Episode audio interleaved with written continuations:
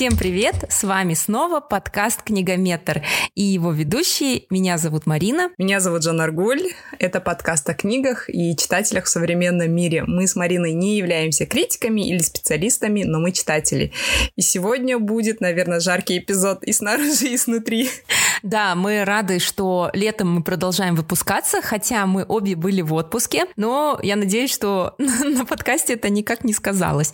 Вот, а сейчас просто аномальная жара, я сейчас в Алматы, а Жанаргуль а, в Актубе, и мы просто плавимся.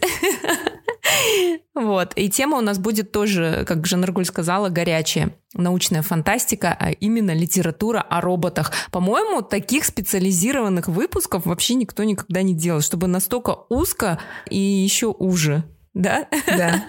Подкаст на узкую тему, и внутри этой темы мы выбираем еще уже, да, тему. Ну да, потому что сколько людей читают книги, э, не так много, я думаю, не более двух процентов нашего населения, то два процента, наверное, это будет много. И сколько из них слушает подкасты, сколько из этой маленькой выборки э, вообще читает научную фантастику, и особенно про роботов. Так что, если ты сейчас нас слушаешь, и ты с нами на одной волне, то мы тебя любим, обожаем. Ты наш самый верный слушатель. Это точно. И дай нам знать, что ты существуешь. Вот именно, да. Маякни как-нибудь, каким-нибудь сигналом там. Искусственный интеллект пусть пошлет нам что-нибудь, чтобы мы знали, что мы не одни здесь вообще такие странные. Ну, ребята, наш подкаст уже не первый год выходит, и, наверное, вы знаете, где его слушать. Или нам нужно напомнить, Марина? Ну да, вы можете нас слушать на всех платформах для прослушивания подкастов. Если у вас iPhone, то слушайте в приложении Podcasts. Фиолетовая иконка, она у вас уже установлена. Если же у вас Android, то вы можете скачать либо Яндекс Музыку, либо Google подкасты, либо Castbox и слушать нас там. Это все абсолютно бесплатно. И, кстати, у Apple произошли огромные изменения, там вообще изменения в интерфейсе, а, есть различные каналы, на которые можно подписываться, и даже сейчас есть платные подписки. Но у нас до сих пор пока нет такой опции, поэтому если вы хотите получать а, какие-то эксклюзивные материалы от нас, ну и вообще поддержать нас, потому что вы нас любите и хотите, чтобы мы продолжали выходить, то это можно сделать на Патреоне. А, все а, ссылки будут указаны в описании к этому эпизоду. А, если возникнут вопросы, наши контакты тоже там. А, вот, задавайте, не стесняйтесь. Итак, э, перейдем к этой теме. Вообще, роботы — это один из, наверное, самых популярных тем научной фантастики. Если еще совсем недавно мы могли робота встретить только в кино, книгах, но теперь с каждым годом я могу точно сказать, что роботы все увереннее входят в нашу жизнь. Уже роботом-пылесосом, наверное, никого не удивишь, да? И эксперты признают и предупреждают, что совсем скоро роботы потеснят во многих индустриях даже людей. И немало таких голосов раздаются, которые призывают к осторожности. Например, я вот недавно прочитала, что Илон Маск утверждает, что развитие искусственного интеллекта может таить в себе угрозы для человечества. То есть надо с осторожностью подходить э, к развитию этой темы. Но сегодня, наверное, мы будем говорить, ну, мы с Мариной попробуем, да, ответить на такие вопросы, э, что будет представлять собой будущее, в котором человечество и роботы будут сосуществовать вместе. Что будет, когда роботы прочно войдут в нашу жизнь? Принесут ли они пользу? Или наоборот, нужно опасаться этого? Сможет ли человечество обуздать свое творение. Вообще эти многие вопросы, которые сейчас волнуют ученых, ответы на них есть уже в книгах. Потому что человек, наверное, всегда стремился заглянуть в будущее разными способами. И книга одна из этих способов. Многие авторы, например, предвосхищали будущие научные открытия в своих книгах за целые десятилетия до начала исследования. Об этом мы говорили в нашем втором выпуске про научную фантастику. Мы с Мариной прямо по полочкам прошлись по предсказаниям мнением авторов, что сбылось, а что нет. И книги, наверное, в научной фантастике давно перестали быть какой-то развлекательной литературой, да? Они начали давать вдохновение тем же ученым на какие-то научные свершения, поэтому сегодня мы будем говорить об этих книгах на тему роботов в любых проявлениях, и даже мы взяли интервью у настоящего ученого-робототехника. Да, это тот сюрприз, который мы подготовили для слушателей нашего подкаста. Ну, а я хочу процитировать Майю Акишеву, а, казахстанскую журналистку, которая ведет телеграм-канал о мышах и людях. Майя очень любит читать, и оказывается, она большая поклонница научной фантастики. И а, эта любовь у нее появилась с детства. Вот, вот что пишет Майя. У Аташки было к тому же немало сборников научной фантастики, которые он, скорее всего, не читал, но покупал, раз выдавалась такая возможность. У моих родителей тоже они были. В основном калейдоскоп 80-е были периодом всплеска интереса к sci-fi в СССР. Я обожала их читать. Там было про любовь, смерть роботов. Там было про космические корабли, научные опыты, которые шли не так, неземных существ, диковинные эксперименты, моральные дилеммы и петли времени. Там было все, что нужно, чтобы прокормить детское воображение. Но не преступлением же и наказанием ему питаться. Я читала в уральском доме Аташки и бабушки, сидя на широком подоконнике бабушкиной спальни, отдернув кружевной занавеской мир дома от мира моего заоконья подоконья. Мимо меня по улочке шли прохожие, которые не подозревали, что в данный момент я на месте героя, который пытается усилием воли сделать себя снова человеком из лужицы мыслящей материи и отращивает себе печень, зубы, кости, ноги, волосы, кожу.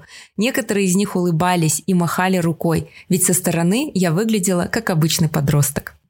А, ну ты знаешь, Жанаргуль, хоть я в детстве очень много читала, меня научная фантастика обошла стороной, хотя я действительно согласна, что э, еще в те времена, в советские времена, постсоветские времена был огромный, огромнейший интерес к научной фантастике. Вот. А как-то меня это обошло, и, честно говоря, научную фантастику я начала читать только благодаря тебе и благодаря подкасту. Поэтому сегодня э, ты будешь у нас интеллектуальным, визуальной составляющей, а я постараюсь своей харизмой просто вытянуть этот эпизод. Но вернемся к твоему опыту чтения. Тебе понравилось? Я надеюсь, Марина. Мне очень понравилось, и честно скажу, что к научной фантастике интерес появился именно благодаря фильмам. Вот после того, как мы записали первый эпизод про научную фантастику, это был наш второй вообще эпизод всего подкаста, и тогда я начала уже с большим интересом а, смотреть документалки про это и обращать внимание на сериалы. И вот как раз-таки сегодня мы, конечно, будем говорить про книги, но я также расскажу про два сериала, которые я посмотрела недавно и поделюсь своим впечатлением. Круто! Я очень рада, что тебе понравились.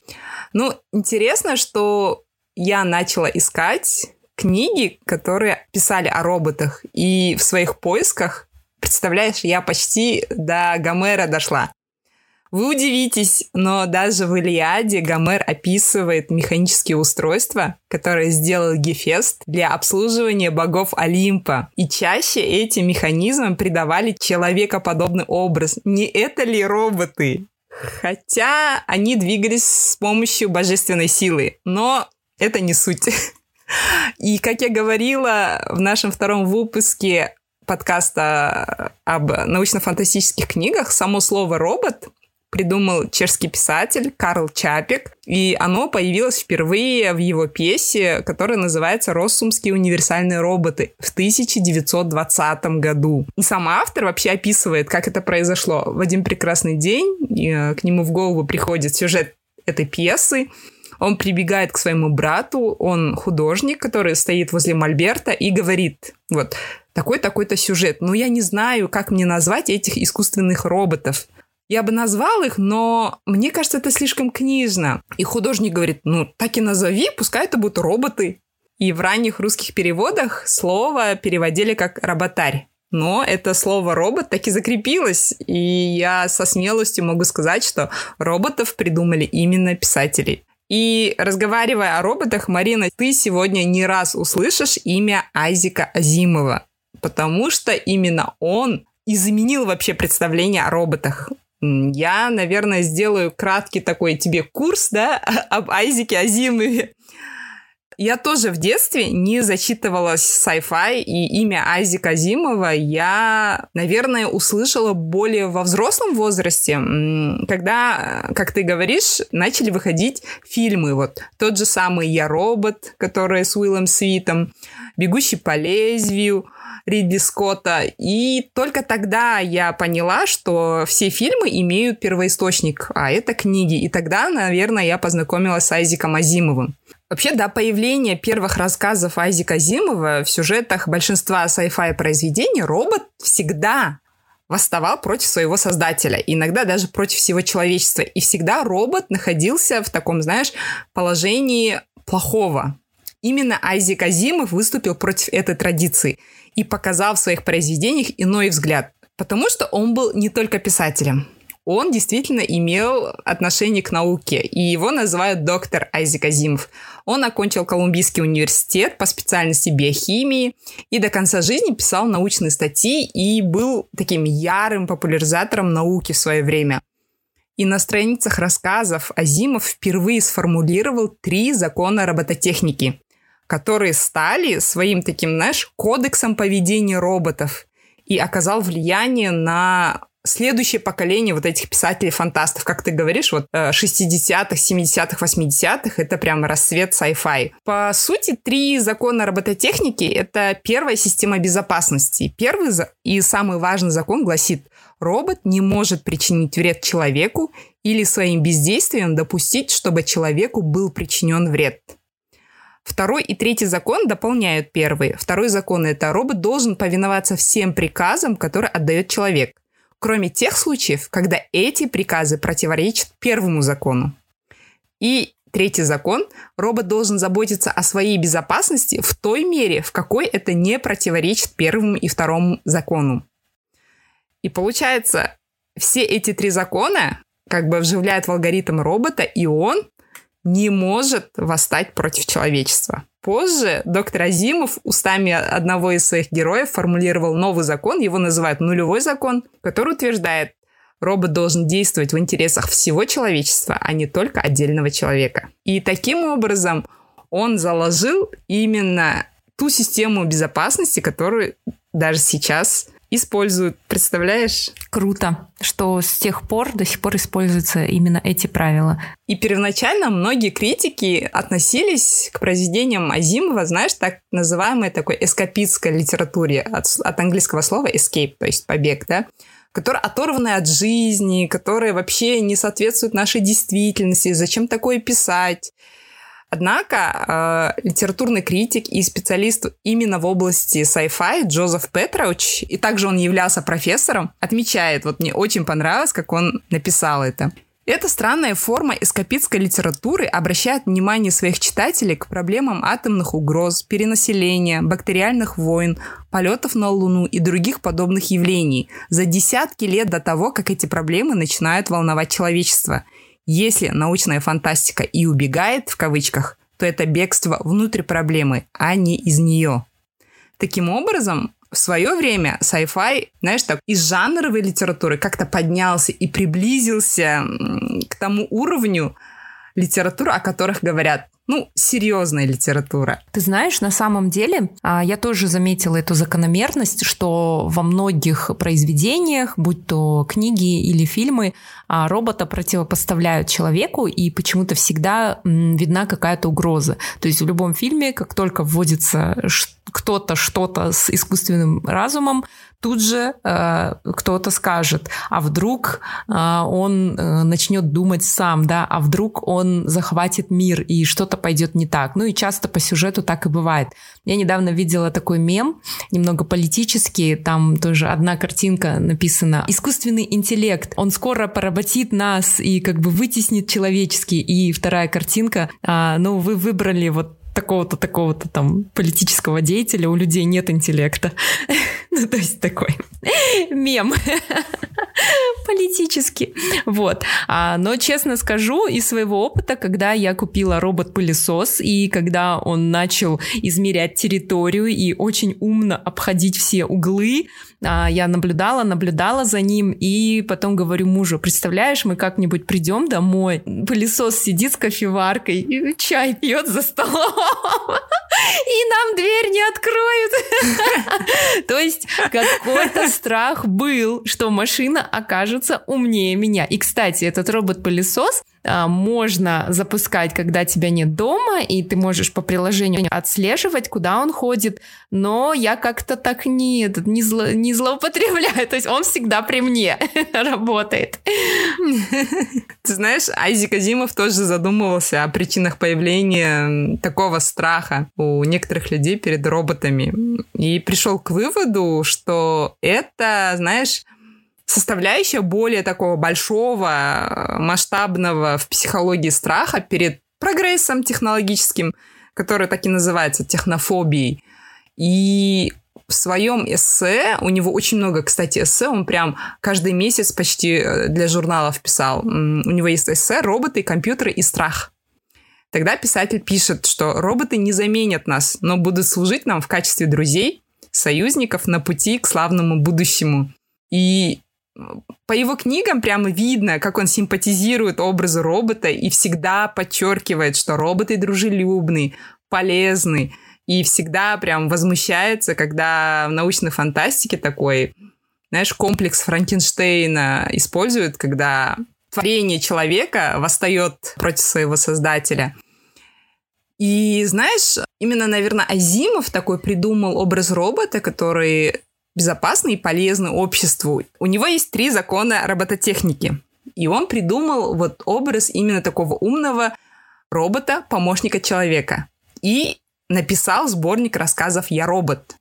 В этом сборнике рассказов очень интересно. Он вот эти свои три закона рассказал о них, затем он смоделировал очень много ситуаций, когда эти законы дают сбой. И как люди решили эти проблемы. Из этих историй он сделал сборник который действительно кардинально поменял представление о роботах у людей. То есть там прямо вот так, например, если там робот сбежал, если робот там завоевал, и там есть такой рассказ, где робот становится мэром, робот-нянька. И действительно, это читается какой-то, знаешь, э, таким не, не то что рассказом, а как будто как нужно сделать, да, вот инструкция к применению. К применению. И он, наверное, один из первых людей, который произвел революцию в этой области, когда он разрешил все проблемы, которые в сюжете возникают, с помощью правил, а не с помощью силы и оружия. Там никто не воюет. То есть он с помощью правил разрешил все проблемы. И, наверное, это сделало его таким прорывным, необычным автором в своем роде. И больше, чем его сборник рассказов «Я робот», я обожаю его повесть «Двухсотлетний человек». Ты, наверное, знаешь фильм, который, где Робин Уильямс играет в роли андроида. Он так и называется «Двухсотлетний человек». Э, он, наверное, 98-го, 99-го где-то годов. И вот он основывается на произведении Азимова «200-летний человек».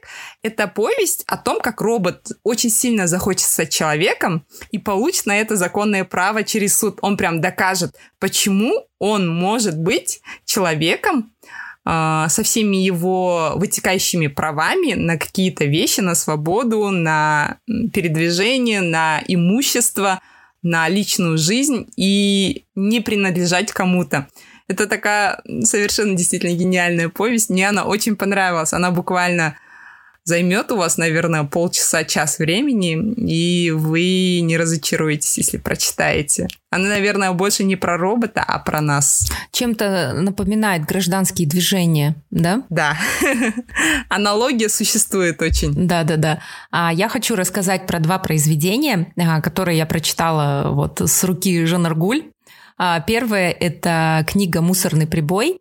И как раз-таки о ней э, ты рассказывала в нашем втором эпизоде про научную фантастику, э, про вообще китайскую фантастику и почему она стала так стремительно развиваться. Поэтому можете послушать этот эпизод, если любите эту тему. Он на самом деле супер интересный, и с него, можно сказать, проявился мой интерес вообще к научной фантастике. Итак, а, книга «Мусорный прибой», автор Чен Цюфан – это ученик Лю Цисыня, тоже одного из известных китайских фантастов. Джен Цюфань, а, сотрудник Google, а, лауреат премии «Галактика и туманность». И вот сейчас будет отступление. Я вначале прочитала книгу, а потом я начала гуглить автора. И я такая, хм, почему автор книг выглядит как модель? Вот. В общем, погуглите автора, у него есть очень стильные фотосессии. Прямо сейчас. Прямо сейчас, да, вот зайдите в Google, пока слушаете. Да. И я такая, так вот так вот нужно продвигать-то книги такими образами, вот. Я даже посмотрела несколько его интервью, и это молодой человек, а, который живет эм, уединенно в Шанхае, и который действительно пишет очень много научной фантастики. Итак, «Мусорный прибой» а, книга очень актуальная, мне кажется. Это не просто фантастика, это не просто повествование, да, о каком-то там выдуманном а, мире, а, антиутопия также присутствует. Вот, это также книга, которая затрагивает и существующие проблемы, потому что в центре сюжета девушка по имени Мими, с которой приключаются а, различные неприятности, она а, рабочая, а, которая работает уже в постапокалиптическом Китае, на определенном острове, куда со всего Китая отправляют мусор. Вот. И, в общем, трудовые мигранты приезжают на Кремниевый остров для того, чтобы заниматься вот, э, переработкой и сортировкой отходов. То есть тут еще поднимается экологическая проблема, да, то есть что будет нас ждать через уже, мне кажется, несколько десятилетий. Вот. И, э, конечно же, в сюжет э, вступает борьба геополитическая, то есть тут американские китайские инвесторы приезжают, которые хотят построить новый завод, но китайские власти и мафия не хотят, потому что у них свои интересы. И вот в центре всего этого как бы девушка, а, которую пытается спасти сотрудник, приехавший вот из как бы mainland, да, кстати, в Китае называется это mainland, да, то есть из основной части Китая, а, остро-сюжетная книга, и тут а, показан робот, то есть здесь есть некий скелет, который, как я поняла, никому не принадлежит, и он тоже лежит на свалке, то есть на этой свалке можно вообще найти какие-то вещи, которые можно повторно использовать использовать. Допустим, а, люди находят там протезы и переставляют себе. Автор показывает моду на пластические операции, которая есть сейчас, особенно вот а, в азиатских странах. А там он показывает вот в будущем, что мода будет на протезы. То есть ты ставишь себе новые ноги, новые глаза, еще какие-то части, и это все довольно-таки чревато, потому что потом после того, как ты умрешь, тебя могут вообще не опознать, ну, потому что ты ставишь слишком много протезов. И там вот эта проблема тоже поднимается, вот эта проблема улучшайзинга себя. Вот. А, и, в общем, есть вот некое переселение этой девушки в робота, и мне очень понравилось, как это описано. То есть вот а, вообще моя проблема, наверное, когда я читаю фантастику, в том, что ты должен сам в своем воображении что-то придумывать, да, но э, что круто, твоя фантазия не ограничена, а когда ты смотришь фильм, ты смотришь смотришь то, что за тебя уже придумали, и не всегда это а, отображает а, на самом деле, да. Вот, это так было с фильмом «Первому да. игроку приготовиться», когда мне вообще не понравилась экранизация, я у себя гораздо круче все представляла в своей голове. Вот, и мне очень понравилось, как автор описывает вот эту связь, а, то, как а, главная героиня а, действительно как бы такая меняется ее сознание, как она управляет, и это вот, если экранизировать, это будет очень круто. Да, да. Вот. И вторая книга это сборник а, новейшая китайская фантастика под названием «Сломанные звезды». Здесь у нас произведение Лю Цисиня, Дженни Цюфаня и других китайских фантастов, составитель тоже звездный автор Кен Лю. Вот. Раньше мне эти имена ничего не говорили, да, но сейчас я уже понемножку узнаю. А я прочитала пока только один рассказ писательницы по имени Сядзя. А, называется он «Спокойной ночи, меланхолия». И он построен а, довольно-таки необычно. Здесь а, писательница а, рассказывает об истории девушки, у которой есть а, два робота. И это роботы-психологи. То есть а, ей прописали робота для того, чтобы улучшить ее психологическое состояние. И есть такой момент, когда девушка грустит, и робот через несколько дней начинает ей говорить какие-то верные слова из ее детства, и она понимает, что она сама диктовала эти слова, и теперь робот ей произносит. Ну, то есть тоже похоже на какой-то сеанс, там, не знаю, психологии, да, когда ты пишешь себе письмо, потом его читаешь, или ты обращаешься к к самой себе ребенку, вот, вот эти все. Но плюс еще тут рассказ а, перемежается с историей про Алана Тьюринга. Да, и да. написаны эти две части а, в разном стиле. Угу. А, то есть про Алана Тьюринга как будто бы это вот статья. Но, что самое интересное, автор Сядзя сама придумала. То есть то, что там написано про Тьюринга, это тоже вымысел. Mm. И в аннотации она тоже пишет, что когда я работала над а, этим произведением, я высылала какие-то отрывки своим друзьям, и многие из них а, не знали, что я пишу художественную прозу, они думали, что это действительно жизнеописание Алана Тьюринга, хотя на основные факты она опиралась, на настоящие факты. Вот. И она говорит, они, кто-то не прошел игру в имитацию, а кто-то догадался. Ну, то есть тут тоже такой момент, что человеческий разум может ли, да, можем ли мы распознать, где это вымысел, а где это действительно э, как бы факты. То есть тут такой рассказ, загадка. И мне очень понравилась цитата, э, сейчас я процитирую, как раз-таки о том, стоит ли нам бояться роботов. Тьюринг всегда считал, что машины не обязательно должны думать точно так же, как люди, ведь и сами люди мыслят по-разному. Есть люди слепые с детства, есть люди, которые могут говорить, но не умеют читать и писать. Есть те, кто не способен читать выражения лиц. Есть люди, которые до самой смерти не могут понять, что значит любить другого человека. Но все они заслуживают уважения и понимания. Нет смысла искать изъяны в машинах, исходя из предположения о превосходстве людей. Более важно было прояснить с помощью имитационной игры, как люди выполняют сложные когнитивные задачи. Классно!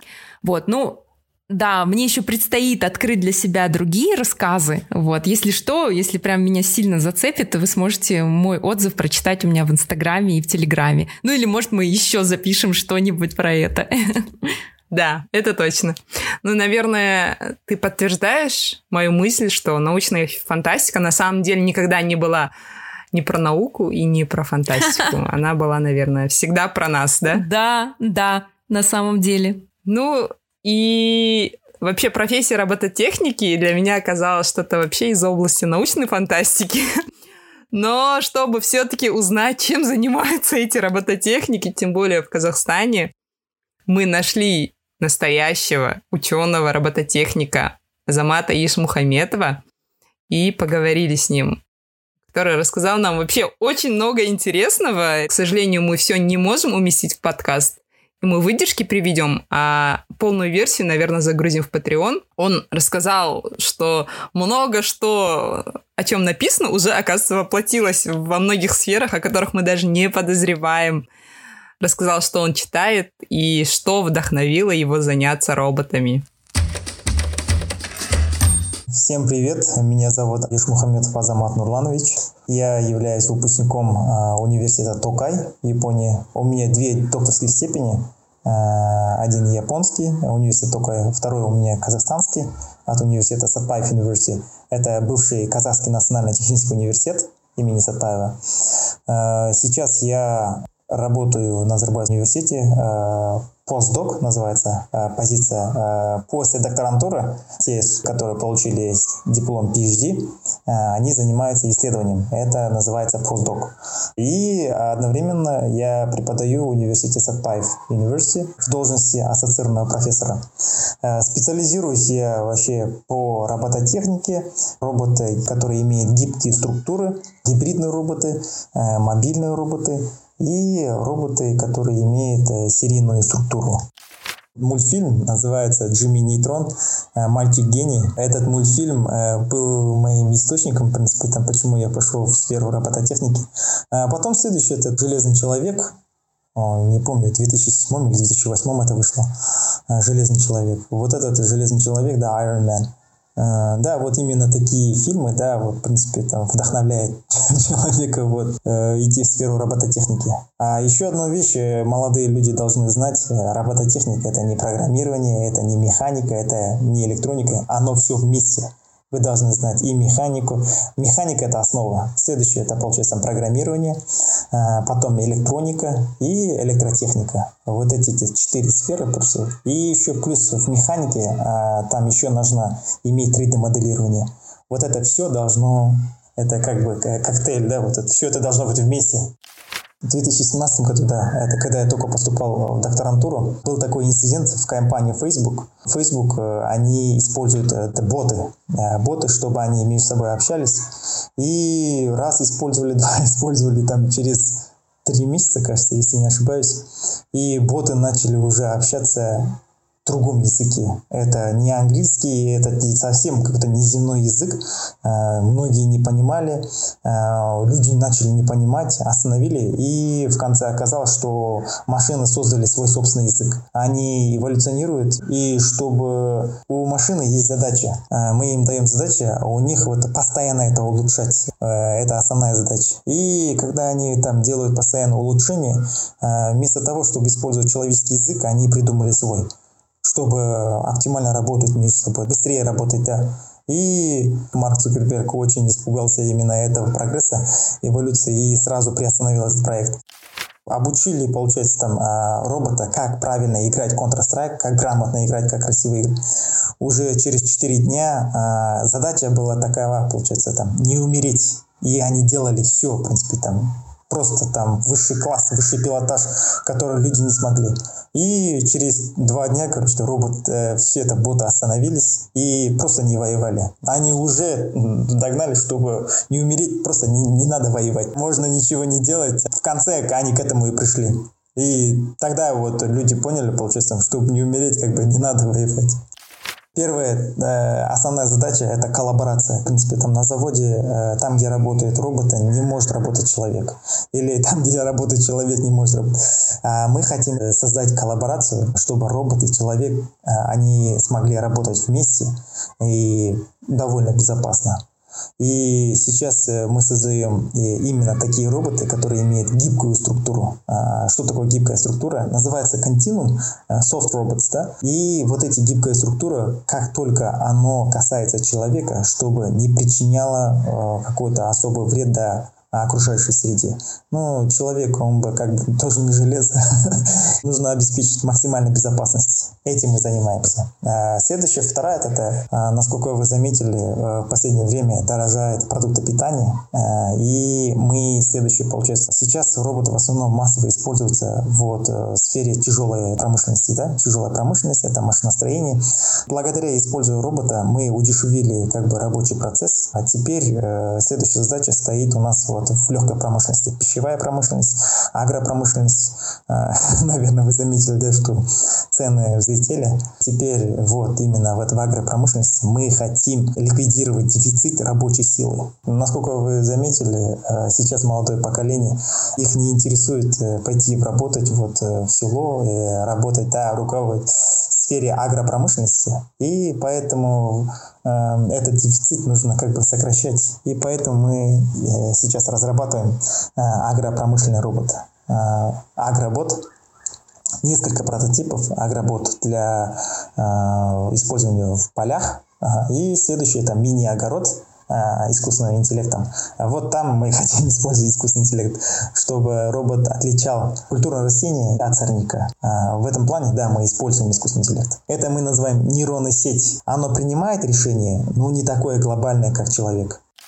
Сейчас я на самом деле читаю в основном такие книги, вдали от э, техники, технологий. Э, читаю про геополитику, называется автор Генри Киссинджер э, «Мировой порядок» и Джордж э, Фриман. И книга называется э, «Следующие сто лет», э, «Next 100 Years», да, на английском языке. Да, вот именно вот эти книги, ну, оно просто, знаете, нам помогает, и мы читаем такие книги, чтобы осознать, как думают люди, да, люди, как воспринимают люди. Это очень важно. Например, если мы что-то создадим, это очень важно, чтобы общество воспринимало это. Если будет э, негативный эффект, э, что бы вы ни делали, это будет бессмысленно.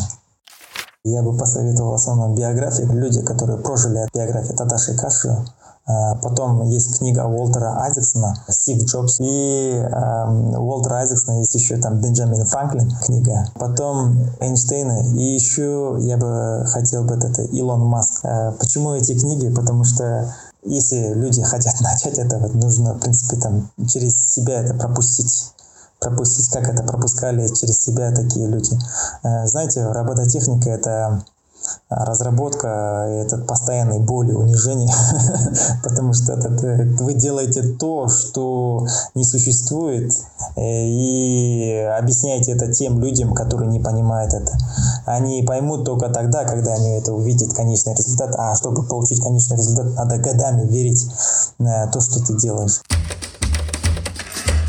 И, наверное, многие любители уже посмотрели второй сезон «Любовь, э, смерть и роботы», и мы с Мариной тоже э, одни из тех зрителей, которые первую часть прям проглотили, мы с Мариной обсуждали, которая э, часть нам понравилась. Кто не знает, это антология таких короткометражных скорее всего, рассуждений на тему вот как раз-таки любовь, смерть и роботы.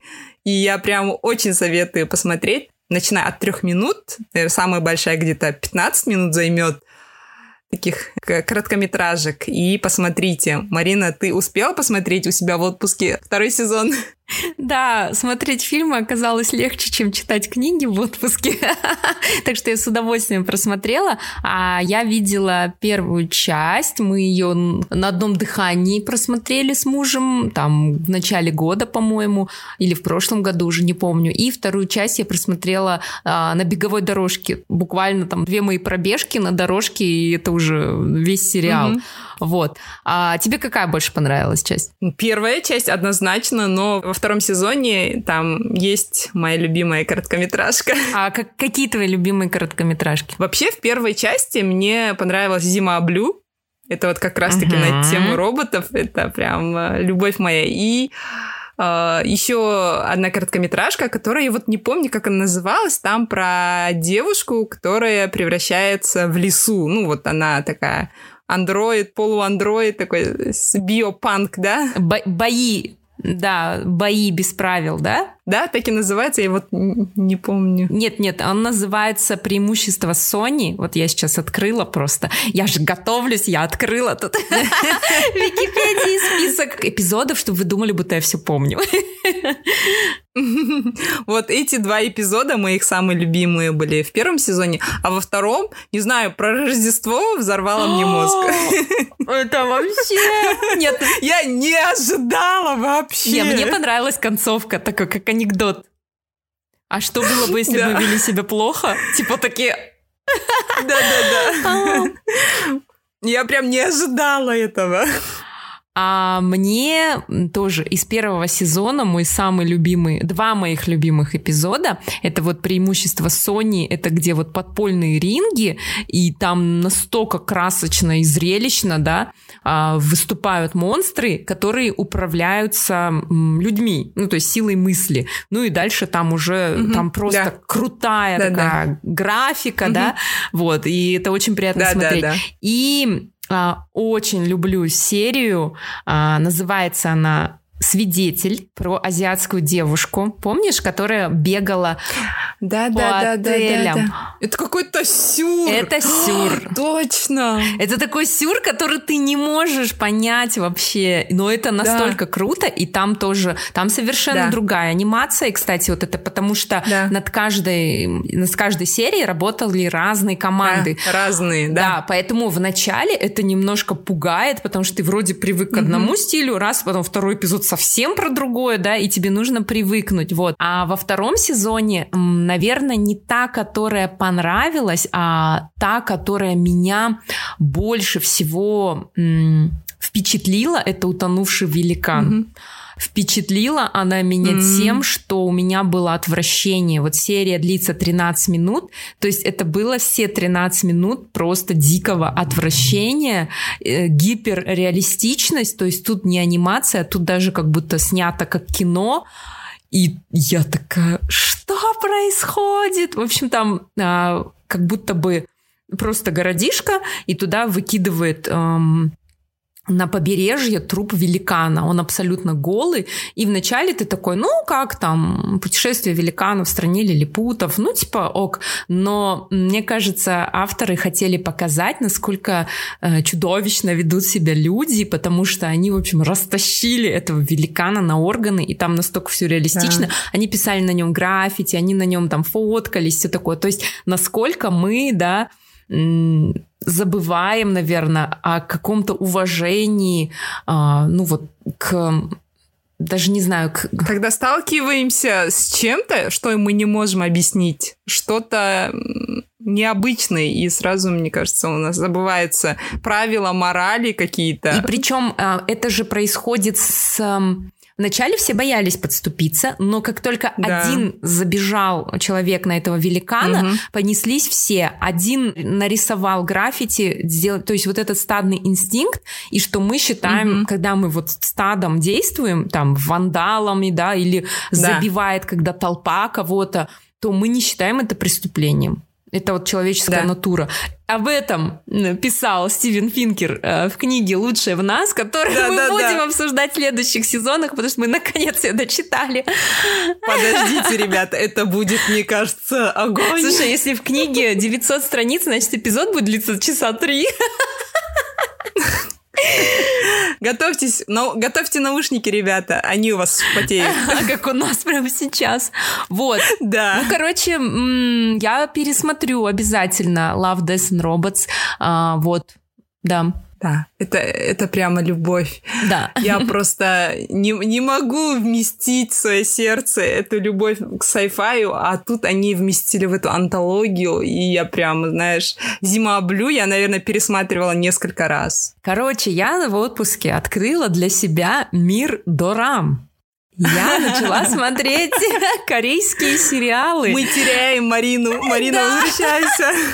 Научно-фантастическая дорама, представляешь? Что? Нау... Это... Она классная! В общем, сериал называется «Ругал». У полицейского убивают жену. Его самого обвиняют в преступлении, ему выкалывают глаза. Чувака сажают в тюрьму. Понимаешь? Mm-hmm. И тут есть, оказывается, слепого. слепого в обычную тюрьму, блин. И, короче, у полиции есть а, тайное подразделение под названием Ругал, которые наводят порядок, кто-то все, и у них а, спецотряд, а, в который они вербуют вот этого слепого полицейского.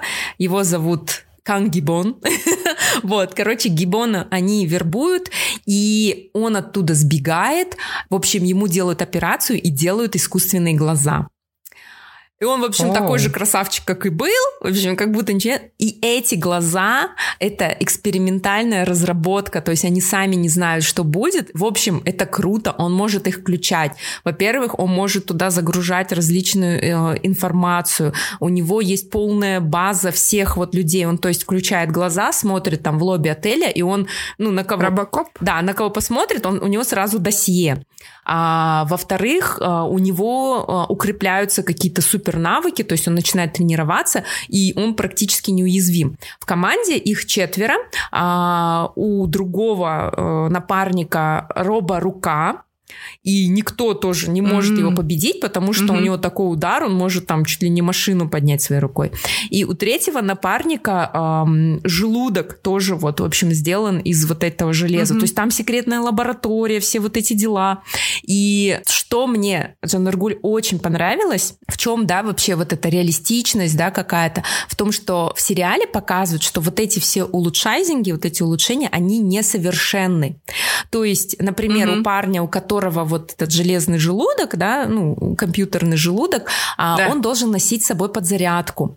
То есть они не делают так, что эти люди, да, киберлюди, они всемогущие. Сразу сверх Да, что да? сверхлюди, потому что ты когда смотришь, думаешь, эй, чувак, ты, тебе же зарядиться надо. Ну, вот какие-то ляпы. Да, да, а да. тут они показывают вот эти несовершенства. И что самое ужасное, то есть, представляешь, они в бою, там, они с мафиозниками этими борются, и у пацана отказывают глаза. Ну, то есть, это же техника, она может себя подвести. Так да. твой компьютер гаснет, да, когда ты там сохранила да. дипломку. И то же самое, понимаешь, у него отказывают глаза, все, он ничего не видит. И вот это вот они показывают, да, у вас, типа, ребята, вот эти новейшие разработки, но мы их изучаем, мы не знаем, как будет. И потом диагностика, то есть он ложится такой на диагностику, ему что-то там перепрошивку делают. И а, со временем а, вот этот вот чувак с искусственными глазами, у него начинает там появляться искусственный интеллект который с ним разговаривает. И этот интеллект обучается. И это тоже угроза. Mm-hmm. То есть вот эти инженеры-врачи, которые есть, они контролируют, и они говорят, ты не должен все время слушать artificial intelligence, mm-hmm. иначе ты потеряешь контроль над своими действиями, потому что она обучается, и она будет тебе диктовать, как делать, как mm-hmm. что делать. Вот. И я сейчас на, ну, больше середины посмотрела, там только один сезон, главного злодея до сих пор не убили, э, до сих пор, короче, там все это. И э, это очень интересно. Вот мне вот эта часть больше всего нравится, что показывают, э, ну, то, что вот эти технологии несовершенны, и не надо думать, что если мы внедрим сейчас, ну, в будущем, да, да то все как бы, там новые проблемы, там у одного, например, похитили, зарядку выкинули. Вот. И его похитили, и его друзья такие, блин, как долго он пробудет без зарядки, короче, нужно его спасти. И он реально слабеет, вот. Понимаешь? Вот такие вот вещи. Ругал. Сериал на Netflix. Но я, наверное, все равно больше книжник, чем сериальщик. И не да, тем более. Я вас удивлю, но есть книжные сериалы. Ребята, я вам сейчас расскажу о книжном сериале. Это такая, знаешь, такое очаровательное произведение. Не знаю, она мне очень понравилась. Оно совсем свеженькое. Называется «Отказ всех систем». Написала Марта Уэллс. А вообще этих повестей четыре, то есть это четыре сериала. Из них первые две вышли в одной книге. И сразу же удостоилась она премии Небюла, Хьюго, Локус, там все, короче, жанровые премии она собрала. Это такие дневниковые записи мыслящего андроида, который называет себя киллер-ботом. Это действительно книга напоминает вот прям телесериал, то есть получается там в каждой повести завершенный сюжет, но все повести объединены вот этим главным героем и одним миром. И киллер-бот, он автостраж и принадлежит компании, которая сдает его в аренду, э, чтобы он мог сопровождать какие-то экспедиции, то есть он такой страж. И киллер-бота отличает от других автостражей то, что он взломал свой модуль контроля и обеспечил себе свободу воли. То есть другие автостражи, у них есть модуль контроля, они не могут выйти против своего хозяина, будут выполнять все, что им скажут, а у киллер-бот это взломал в себе. Но что интересно, вот этой свободы он воспользовался, знаешь, для чего? Чтобы получить доступ ко всем развлекательным каналам, и он смотрит сериалы. Ну, конечно, Постоянно. как любой там подросток бы так сделал. Да, да, да.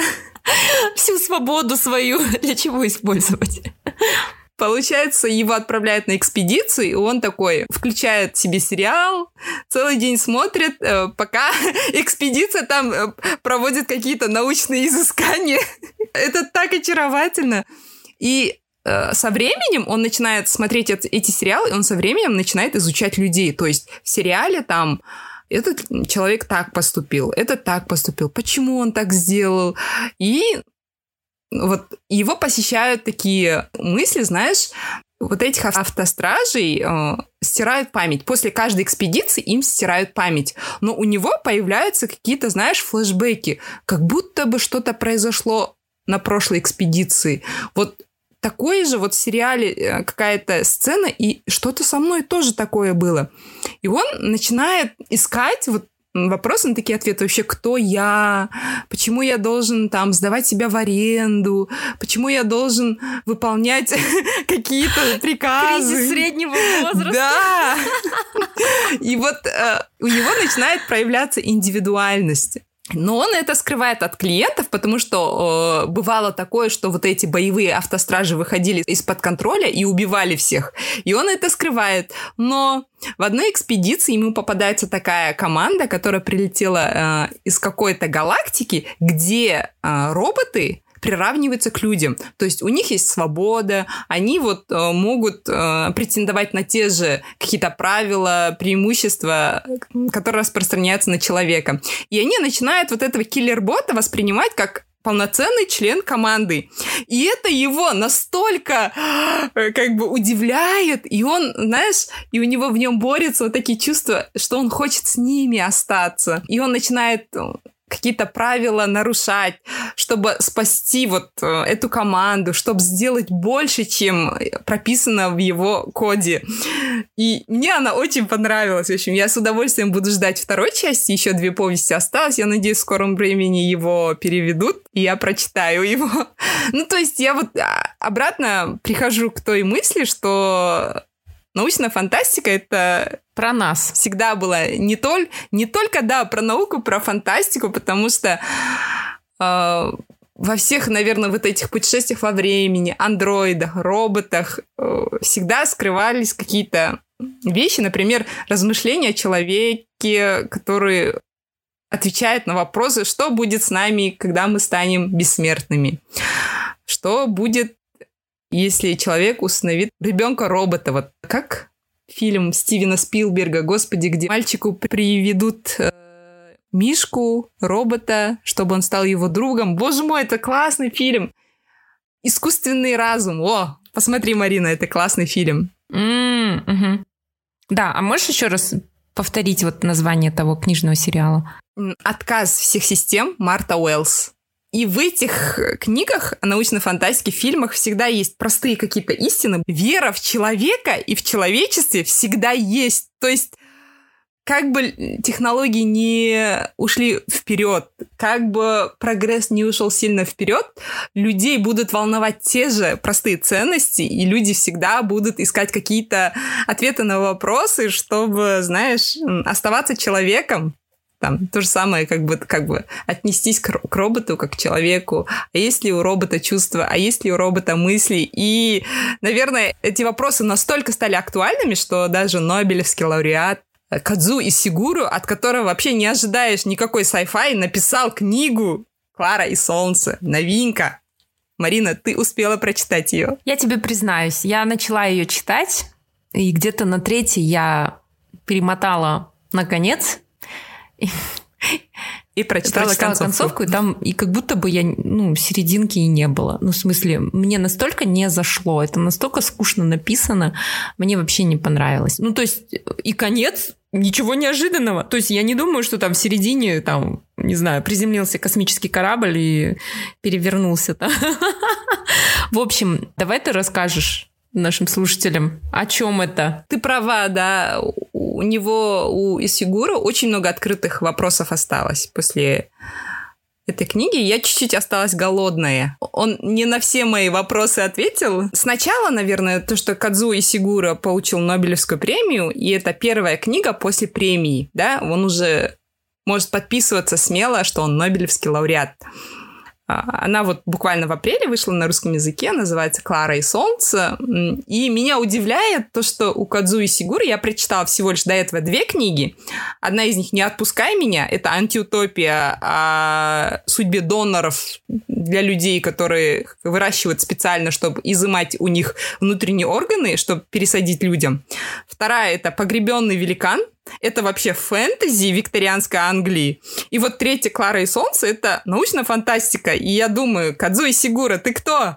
Ты решил все жанры закончить, да, в этом смысле?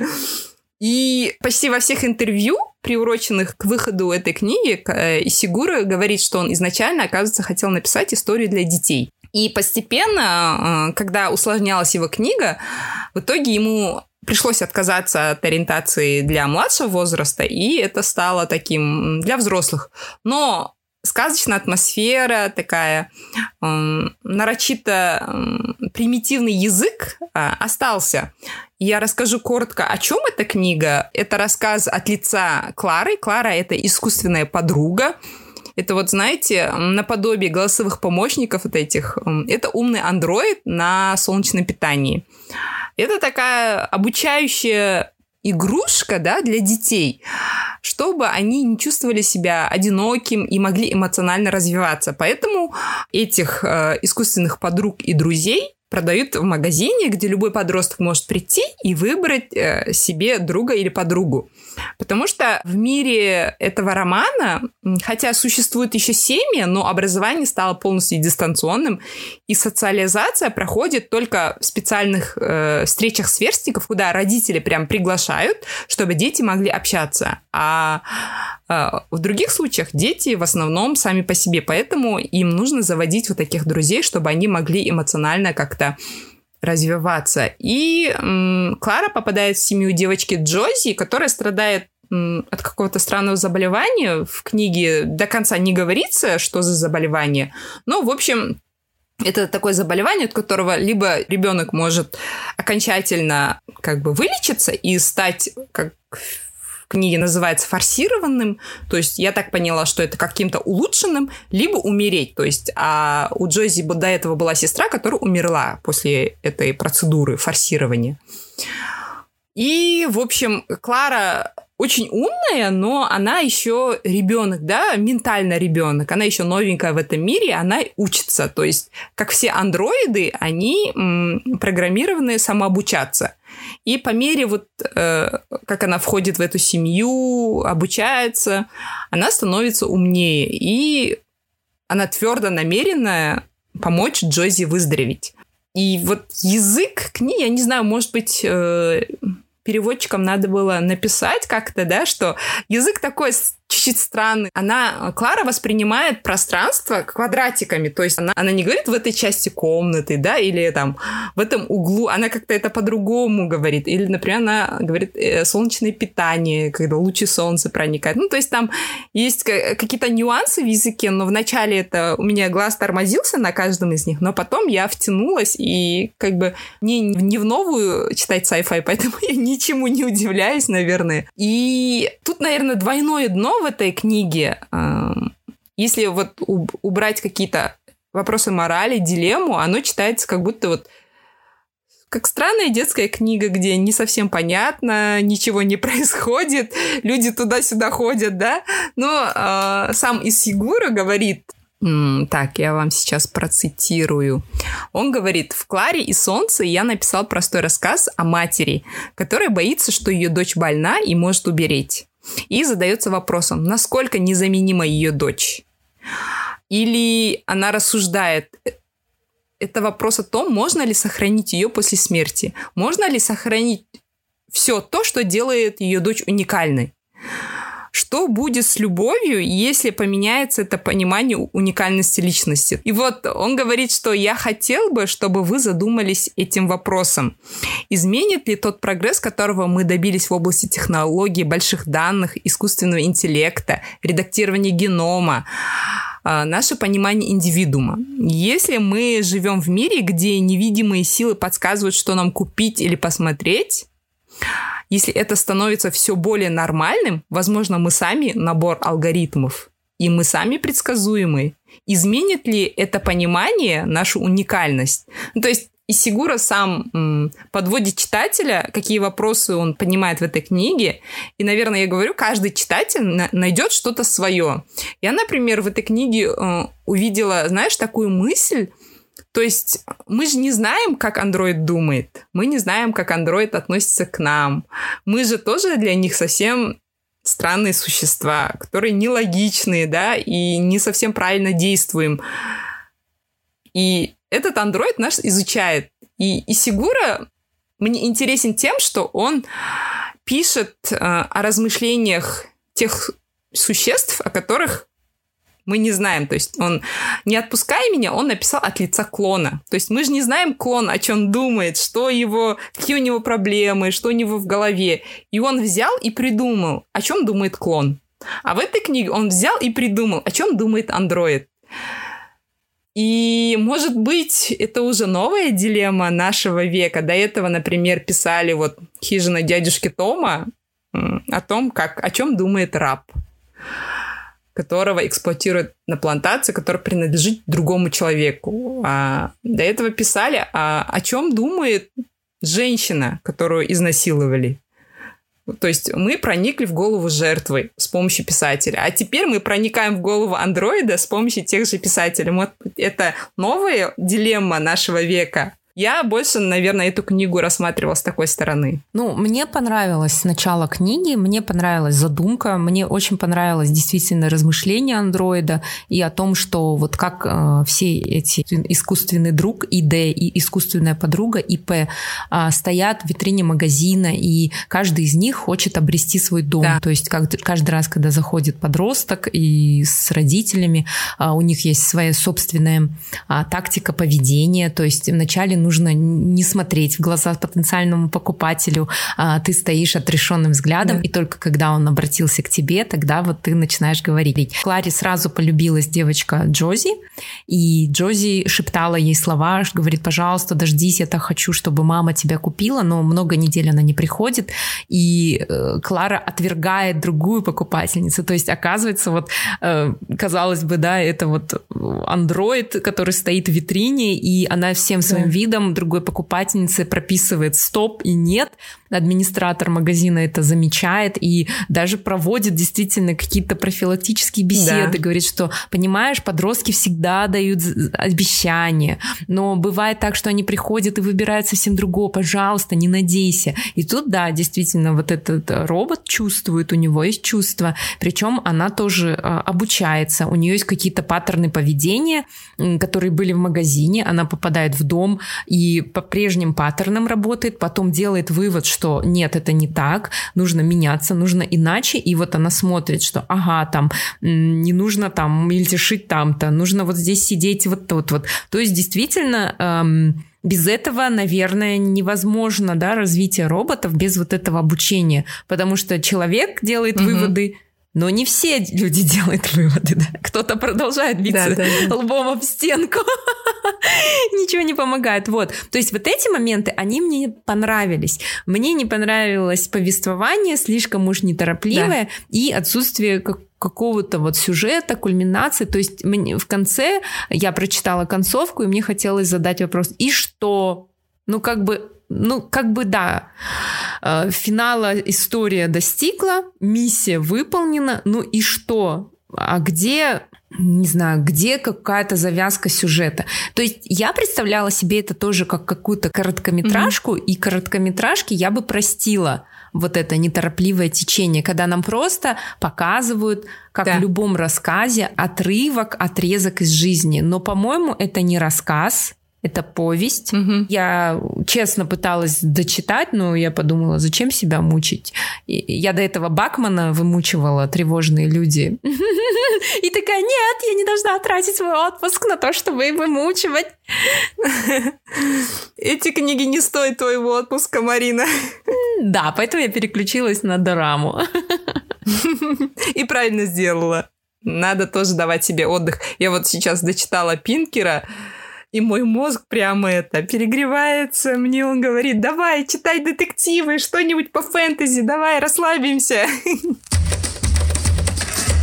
Заключение большое не хочу говорить. Я хочу процитировать Азимова. У меня есть одна из любимых цитат из него. Научная фантастика повествует о будущем, о других мирах и о других системах мышления. В ней вполне возможны такие движения мысли, которые нам, живущим в этом мире и в эту эпоху, чужды. А это значит, что она свободнее, чем любая другая область литературы. И в этом я совершенно согласна с доктором Азимовым. В НФ-книгах и фильмах мне нравится именно то, что наше воображение ничем не ограничивается.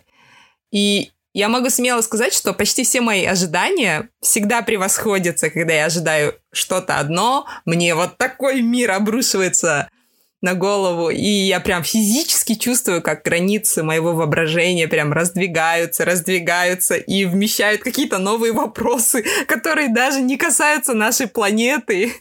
И мне это нравится. И я, когда советую прочитать людям научную фантастику, я желаю именно этого, чтобы они могли раздвигать границы своего сознания. И мы, наконец, вспомнили, что не зря наш подкаст называется «Книгометр». Он так называется, потому что мы должны в конце каждого эпизода измерять все те книги, которые мы упоминали.